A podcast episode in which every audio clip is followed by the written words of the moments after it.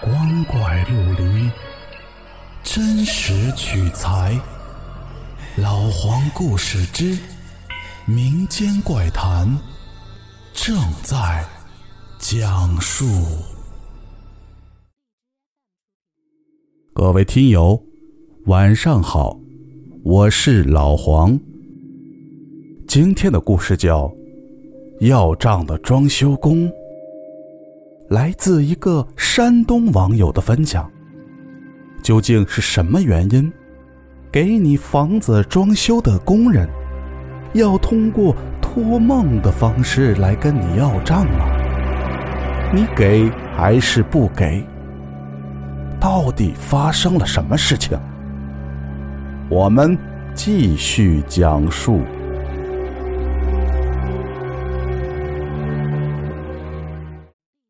这是我一个同学同事的真实经历。这个同事是个妹子，而且是个快要结婚的妹子。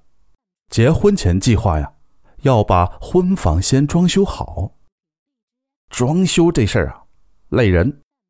她和男朋友都要上班，所以一般是双方的父母给帮忙盯着。有一周，男朋友出差了。他的一个表妹结婚，他的父母呀还必须得去，所以盯装修这事儿啊，只能是男方的父母了。盯装修啊，他跟男方父母轮换制，工作日男方父母盯，到了周末呢，就轮到他。他家的装修并没有包给装修公司，而是请的零星的人。比如地板，卖地板的那家就负责给装了。周五的晚上，妹子本打算是睡个好觉，第二天就可以精力充沛的去盯装修。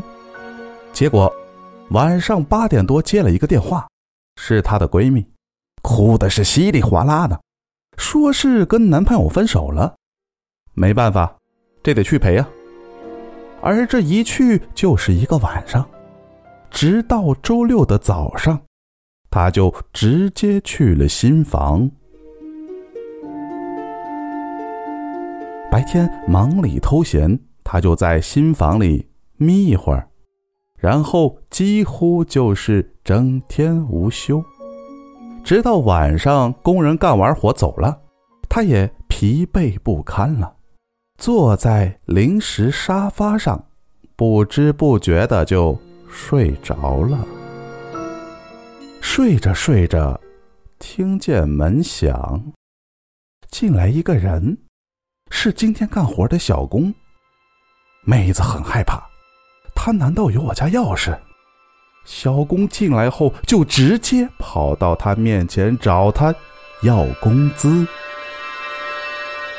弄墙面的是两个工人，五十多岁的大叔和这个小工。这小工是那个大叔的侄子。说好了完事儿了给钱，而且是给到他的叔叔。如果现在给了他，他们不认或者后面不好好的干了怎么办呢？这妹子呀就没同意。可小工却凶神恶煞的冲他又吼又叫。妹子想别再激怒他，万一闹出什么不理智的事情，于是就想了一个暂缓之计。我打个电话叫家里人送来，行不行？小工答应了。妹子本想叫来人就好了，可是左找右找，这手机就是找不到了。小工不耐烦了，催了半天，妹子没办法。翻遍了全身有的五百块钱，就都给他了。这小工啊还不满意，最后他看实在没钱，才走了。走的时候呢，还叫他明天把差的钱给补上。小工走后，妹子打了个冷战，醒了过来，原来是个梦啊！看看表，没眯多久。也就那俩工人刚走一会儿，他呢也就不敢待了，赶紧提起了包就下了楼。刚出小区啊，就看到围着一群人。他可没心思看热闹，路过的时候瞥了一眼，立马就站住了。原来，那个小工被车撞了，残肢断臂，血肉模糊。送到医院的时候，已经死了。周日，小工的叔叔没来，跟他通了个电话。你那边先处理妥当了再过来吧，只是别拖太久了就行。当天因为不用去盯装修，这妹子呀，白天就足足的睡了一觉，晚上不困，正在电脑上看电影，忽然就听见有敲玻璃的声音。妹子看得正高兴呢，一边笑一边就朝着声音的方向看了过去，是那个小工，正在敲他卧室的窗户呢。这是十五楼啊！妹子吓得吼叫着就跑出了卧室，蜷缩在卫生间，熬了一夜啊。次日。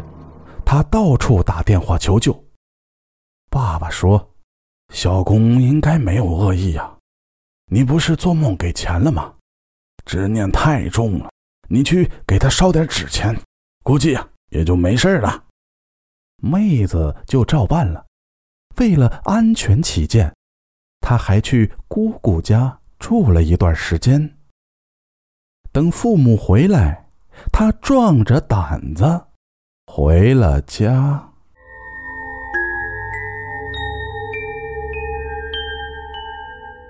好了，故事讲完了。如果您觉得好听，记得关注和收藏哦，更多的精彩等着您。